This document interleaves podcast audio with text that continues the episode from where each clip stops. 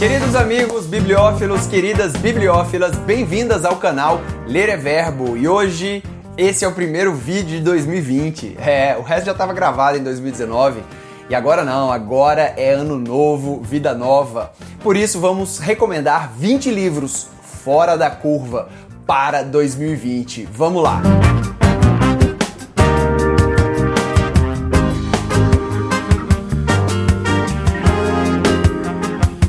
Antes de mais nada, eu gostaria de pedir para você se inscrever no canal, porque primeiro esse canal é muito legal e tem pessoas muito legais aqui. Segundo, para você não perder nenhuma atualização, porque esse ano, esse ano promete. Esse ano o canal vai mudar um pouco de direção. A gente vai falar de livro, claro, como a gente sempre fala, mas a gente vai falar de criação, porque eu sei eu sei que aí dentro mora um artista. Eu sei que aí dentro mora uma pessoa que quer se expressar e nós gostamos de criar desde os tempos da caverna, cara, quando a gente desenhava os boizinhos lá. Isso é da nossa índole, da índole humana. E já dizia a autora do Caminho do Artista que nós temos uma responsabilidade neste mundo e a nossa responsabilidade é a criação. Pegamos as coisas que vemos, que digerimos e transformamos em algo novo e esse é o nosso legado. E vamos fazer duas séries sobre criação. A primeira a gente vai usar justamente o livro O Caminho do Artista para a gente despertar o nosso artista interior e você ter confiança de criar o que você quiser. Eu ainda não sei o nome da série, talvez seja Andando o Caminho do Artista, No Caminho do Artista, enfim, se você tiver alguma sugestão, por favor, deixa aí nos comentários. E a segunda série de criação, cara, gente, esse ano vai ter que sair um livro. E aí tem um livro que tá muito legal que eu tô lendo, que inclusive tá na recomendação de hoje, que chama Story Genius. E já vamos começar por ele. Primeira indicação então é Story Genius. No livro Story Genius, Kron, que é a Kron parece o nome de um personagem de ficção científica, mas é a autora. Ela te leva passo a passo pela criação de uma história, desde o primeiro deslumbre da ideia até uma completa e cheia de camadas primeira versão, incluindo aí cenas totalmente completas que vai evoluir em autoridade e riqueza de detalhes até a sexta ou sétima revisão. Então a gente vai usar esse livro que é mão na massa total pra gente fazer uma série também onde cada vídeo você vai ter que fazer alguns deveres e eu também. A gente vai ter uma versão de um livro ao final. Pode ser um livro simples, cara, mas vai ser alguma coisa. Por quê? Porque sim. Essa autora, o livro é muito legal porque ela desconstrói essas técnicas antigas de escrita que pensam muito mais na trama e ela constrói um outro sistema de pensar na história, que é de você pensar no conteúdo, muito menos na forma e muito mais no conteúdo. Eu achei genial. Já vou avisando que esses primeiros aqui são de escrita, mas aí depois são livros totalmente fora da curva pra gente. O segundo livro que eu vou indicar é Write, Publish and Repeat. Em 2013, Johnny B. Truant e Sean Platt publicaram 1,5 milhão de palavras e ganharam a vida em tempo integral como autores independentes. Em Write, Publish and Repeat, eles dizem exatamente como fizeram isso, como criaram mais de 15 franquias independentes em seis edições de publicação e mais de 100 obras publicadas, e como transformaram sua arte em um negócio lógico e sustentável, e como qualquer autor interessado em publicação independente pode fazer o mesmo para construir uma carreira sustentável e lucrativa com a escrita. O terceiro livro também é sobre escrita, é do Stephen King, chama Sobre a Escrita, de Stephen King. Longe de ser um manual prático ou teórico sobre a arte de escrever, sobre a escrita, a arte em memórias, é um pouco autobiografia, um pouco confissões e um pouco de resumo e de conselhos e boas dicas para os escritores iniciantes e iniciados.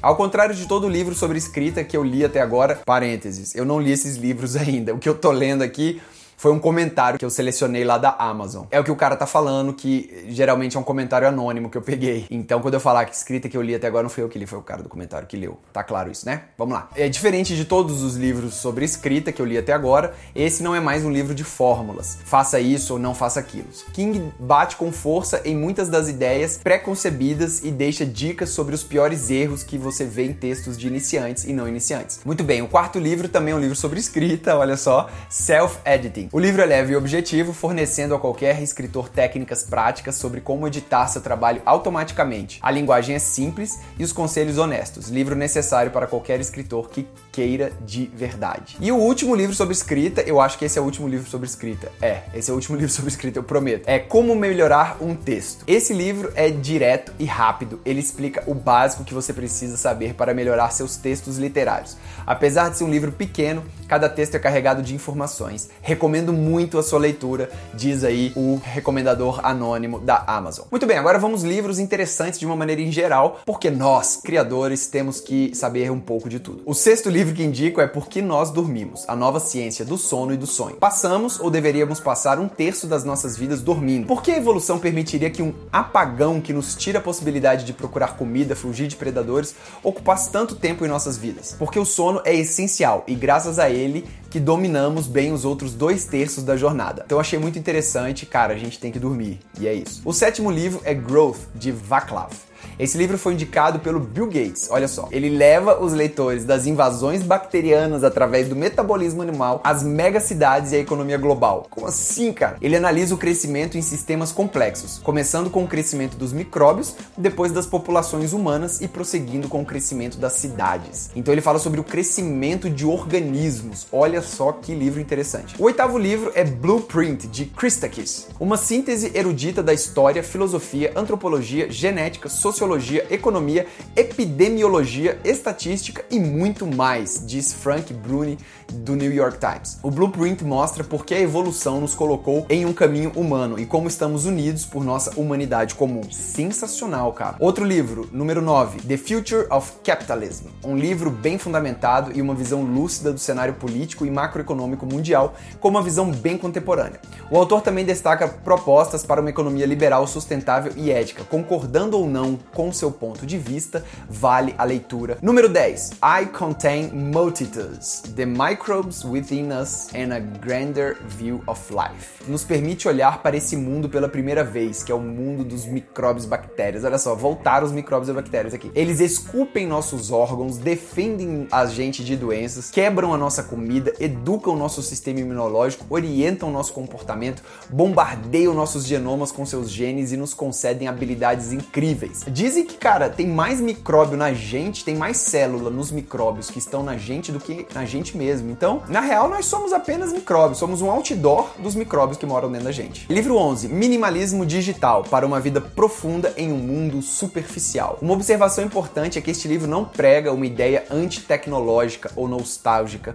Pelo contrário, é uma reflexão sobre a atualidade mostrando prós e contras do mundo hiperconectado. Apesar do livro trazer uma ideia muito nova, ele é mais recomendado para aqueles que precisam repensar a forma como usam as mídias digitais e seu telefone. Agora vamos entrar nos livros de ficção, beleza? A Terra Longa de Stephen Baxter. Partindo de uma ideia interessante, esse livro vai exigir muita imaginação do leitor. Vai precisar lembrar de teorias das cordas, M. Branas, e multiversos quânticos. Que viagem, cara! E eu adoro ficção científica e essa parece que vai ser no estilo Guia dos Mochileiros das Galáxias. Não sei. Vamos ler esse livro com certeza esse ano. Livro 13: Matéria Escura de Blake Crouch. A questão dos múltiplos universos que a física quântica procura explicar é um assunto fascinante.